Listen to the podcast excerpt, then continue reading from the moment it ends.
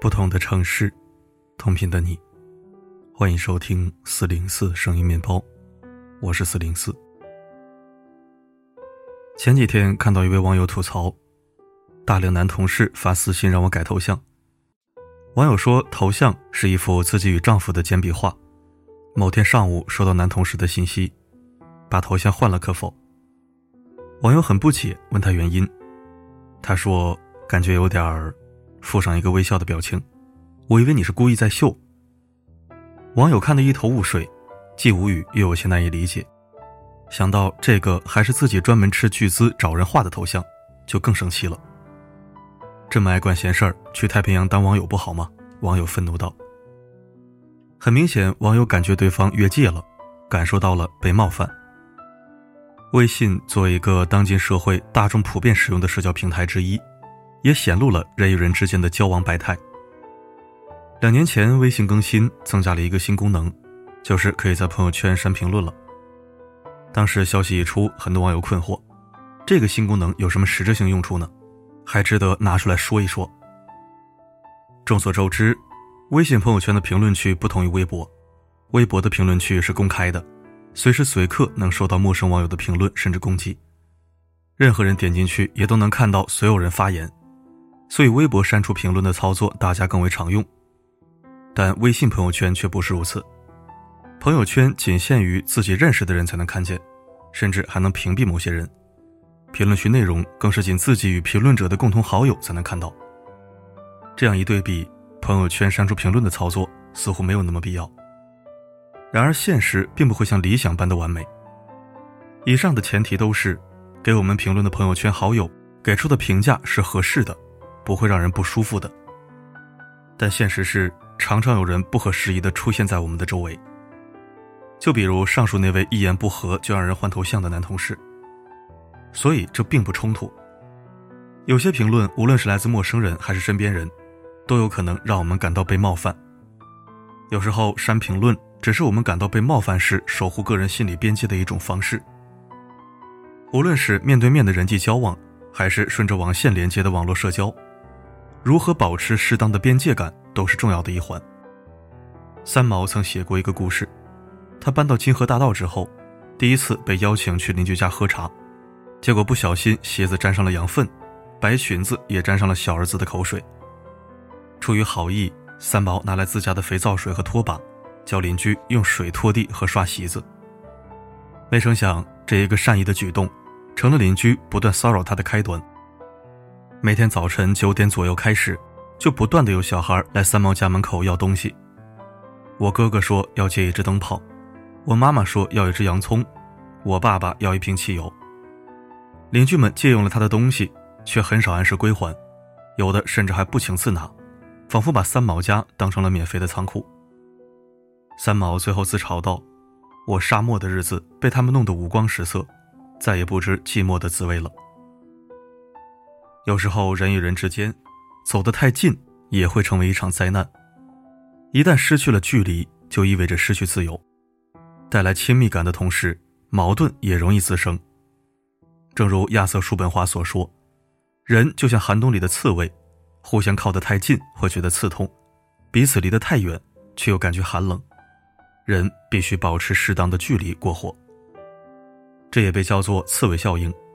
人与人之间应该保持交往的分寸，并且我们每个人都需要这样的边界。有心理学家做过这样一个实验。在一个刚开门的大阅览室中，当里面仅有一位读者的时候，心理学家便进去坐在他旁边，来测试他的反应。因为被测试者不知道这是在做实验，所以大部分人都会快速默默的远离，走到别的地方去坐下。还有人非常干脆明确的说：“你想干什么？”这个实验一共测试了整整八十个人，结果都相同。在一个仅有两位读者的空旷阅览室中。任何一个被测试者都无法忍受一个陌生人紧挨着自己坐下。每个人都需要在自己身边有一个能够把握的自我空间。这个空间就像一个无形的气泡，为我们画出了一定的领域。当这个领域被他人触犯时，我们便会觉得不舒服、不安全，甚至开始恼怒。德国社会学家沃尔夫冈·索夫斯基在《隐私的防护》一书中写道：“除了轮子、犁和笔之外，墙是人类最重要的一项发明。墙制造了距离，并且保护了人们不受侵犯。而边界感，则是社交世界里的一堵堵墙，它们的功能也是保护我们各自不受侵犯。因此，人与人之间，只有保持适当的距离。”才能最大限度地感受对方的美好。两条建议：建立适当的社交边界。第一，勇敢表达自己的不舒服。或许你也曾遇到这样的人，自认为跟你很熟，可以不经过你的允许就随便拿你的东西，非常关心你，不断对你的生活指手画脚，仿佛对你充满了好奇。你跟朋友聊天，他们想插一句；你拿着手机，他们也想看看你在干什么。你也曾对他们这样的行为感到不胜其烦，你的厌恶是正常的，因为这些都是缺乏边界感的表现。当你感觉到不舒服、被冒犯时，尊重自己的感受，向对方表达自己的不舒服甚至是恼怒，只有如此，才会避免透明度错觉，让对方意识到自己行为的不恰当。第二，尊重他人边界。如上所述，我们在保护自己边界的同时，也要学习去觉察他人的边界，知道何时尊重这些边界。只要我们懂得尊重他人的边界，就很容易找到自己的位置，做出合适的行为。最后，用杰伯伦的一句诗歌与大家共勉：不管你们多么相依相伴，彼此之间都要留出间隙，让回旋在空中的风在间隙中舞动。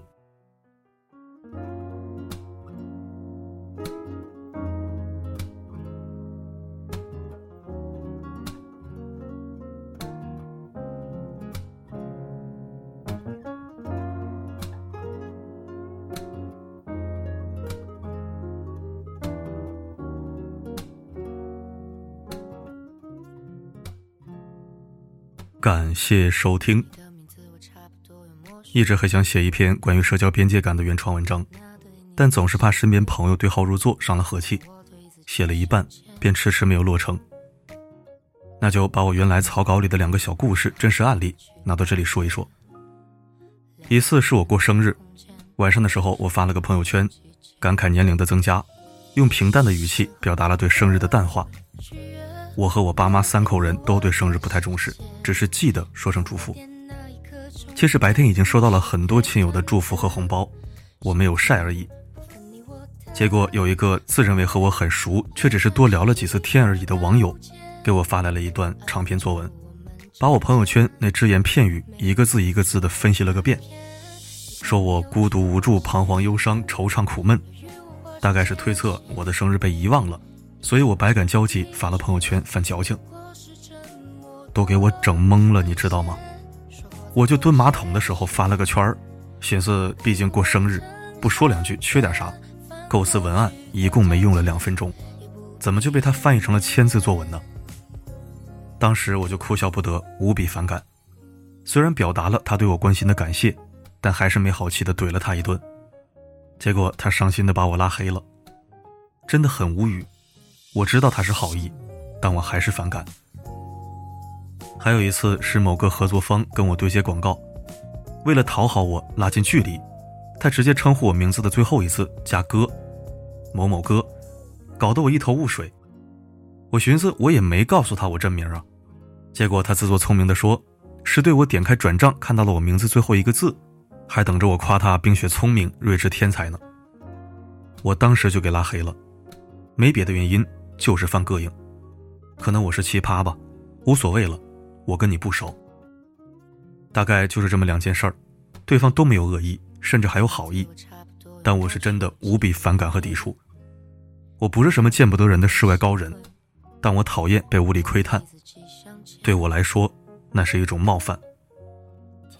边界感非常重要，或许不是对所有人都重要，但若对方很在意边界，而你又自作了聪明。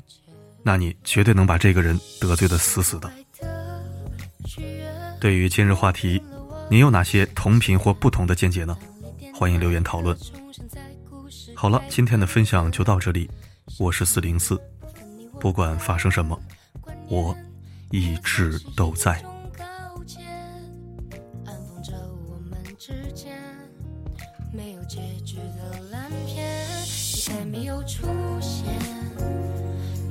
划出界限，一路不知疲倦，不过是沉默多了一些。说过再多谢谢，也比不过坦诚相见，翻过去的章节，也不必争辩。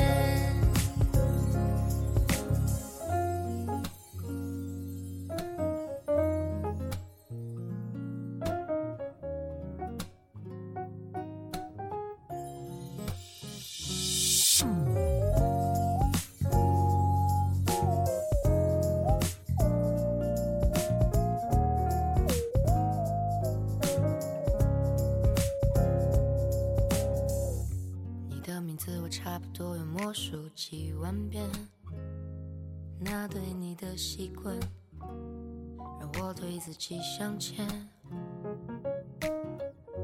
天下了还来不及好好去道别，两个人的空间只是两种季节。不分好坏的许愿，磨平了我的世界。当泪点那一刻重现在故事开端的夏天，不分你我的观念，也算是一种告诫，安放着我们之间没有结局的烂片。你再没有出现，要与我划出界限，又不知疲倦，不过是沉默多。说过再多谢谢，也比不过坦诚相见。翻过去的章节，也不必争辩。你再没有出现，要与我划出界限。一路不知疲倦，不过是沉默多了一些。说过再多谢谢。过坦诚相见，翻过去的章节，也不必认。